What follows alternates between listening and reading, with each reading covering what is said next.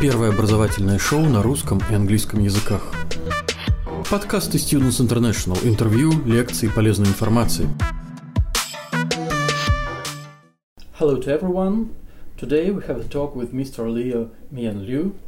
Uh, the full name of his position at the University of Technology Sydney uh, sounds as Vice President, Global Partnership and Director of UTS International. Did I call it correct? Yes, exactly. Hello, everyone. uh, UTS is one of the most popular universities of higher education uh, in Australia. It locates in Sydney, and I think it is well known to everyone who think about education in this country. And today, uh, Leo visited Office of Students International, and we can, um, and we decided to take this interview to ask several questions, which could be interesting for potential students. So, according to your position, you are in charge of all international students at the university and you know everything about them. Um, I, I think I do. if I miss anything, yes. Um, um, yeah, I would say that uh, um, UTSA is uh, one of uh, Australia's the youngest university, but one of the most uprising and fast uh, progressing university, and uh, um, it's very good uh, study destination for students from Russia. And how many students from Russia or former Soviet Union republics study at your university now?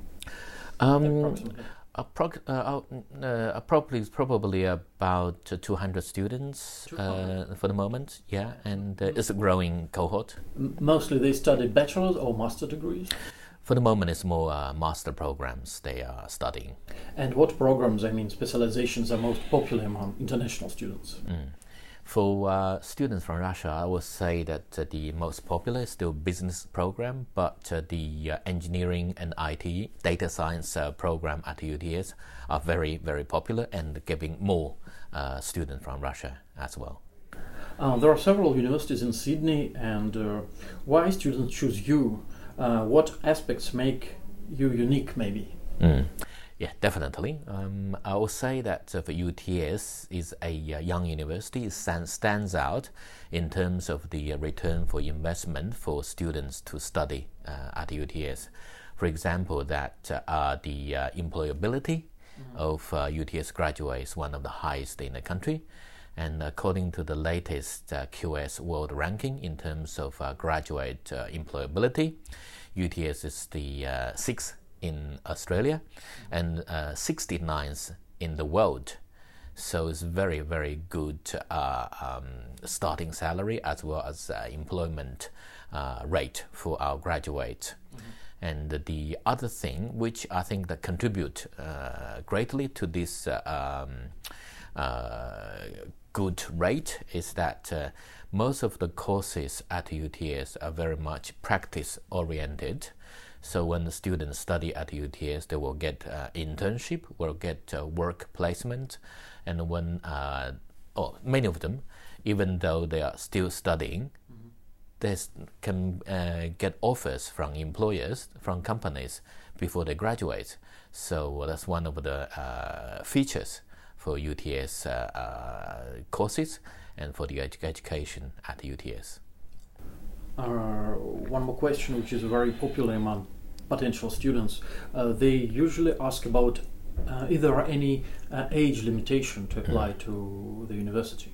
So I mean, sometimes students who are not 18 or 25 mm, years old mm, apply mm, to mm, us mm, and uh, maybe 30 plus isn't -hmm. it no problem at all. No problem, no problem at all. Uh, for us that uh, um, until this year we didn't recruit proactively students under 18, but uh, ever since uh, mid this year, we changed that and we welcome students who are younger to come straight because we recognize that there are uh, very talented young students who like to go to university straight, and we support that and uh, we welcome that. Welcome, welcome them, no problem. We provide uh, uh, facilities and services support them to uh, uh, start early, no problems mm-hmm. for that. And for uh, students of a mature age, they are a large cohort for UTS already, so I don't think there's any issue for for students to be admitted. Uh, you already uh, said about employability. Do you yeah. have um, mm, real statistics of job placement of students after the graduation. Uh, what percentage of them uh, find job?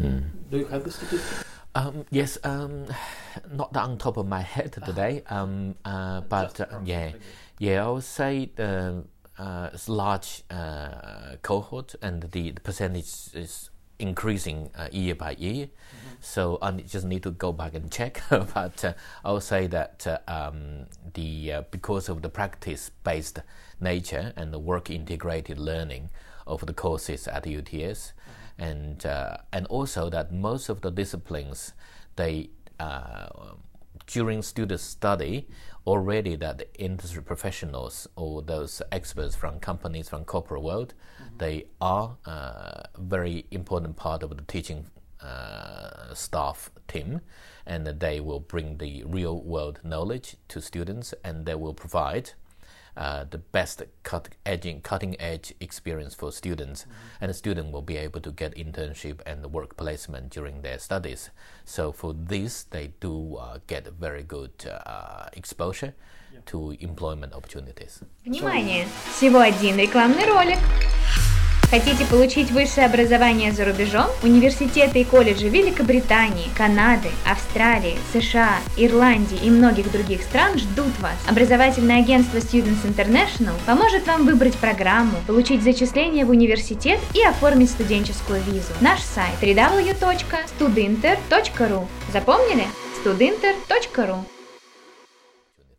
So the university looks after fate of their uh, former students. Yes. How they're successful. Yeah. Yes. You, you, you have yeah. all these uh, alumni societies. Yes.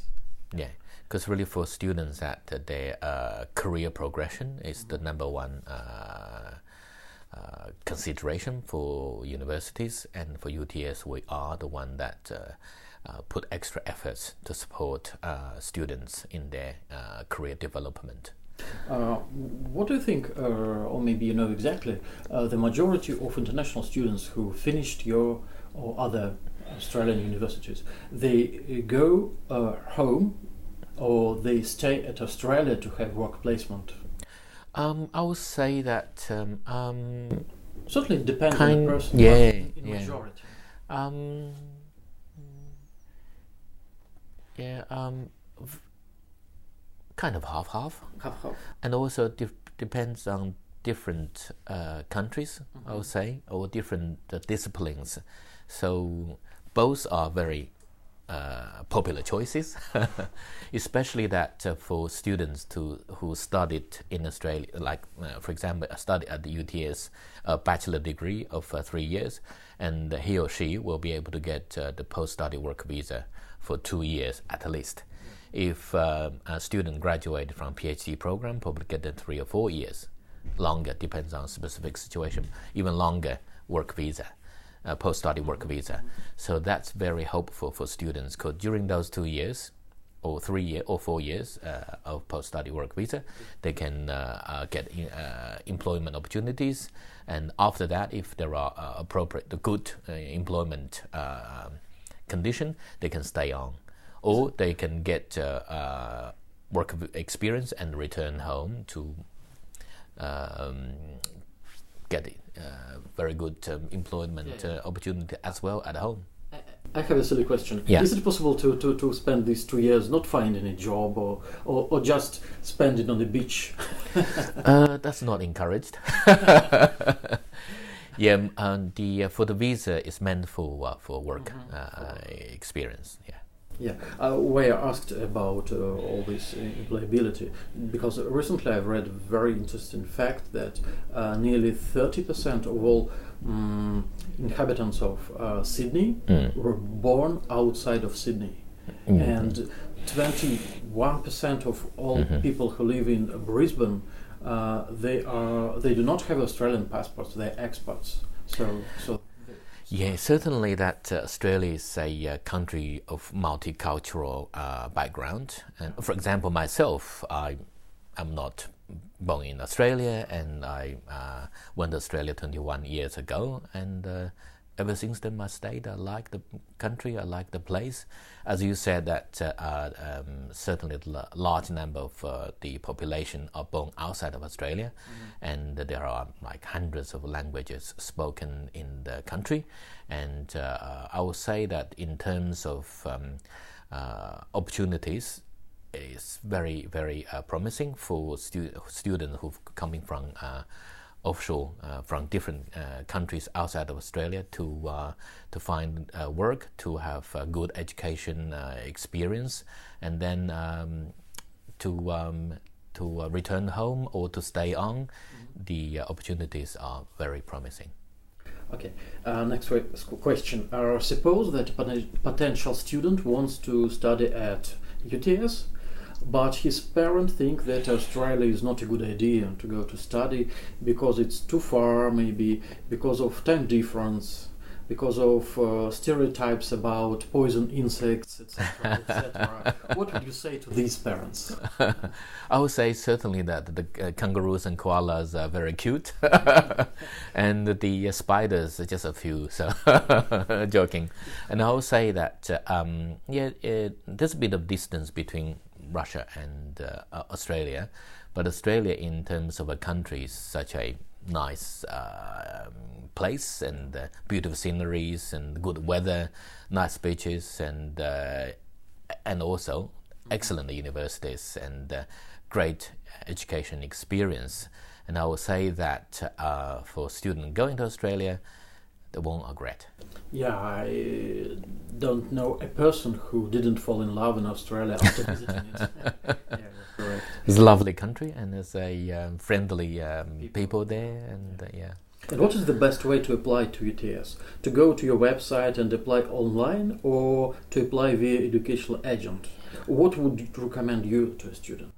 I would say certainly that uh, Students International is uh, one of our best partner in uh, in Russia, and uh, lots of students uh, has applied through uh, Students International to study at UTS successfully over the years.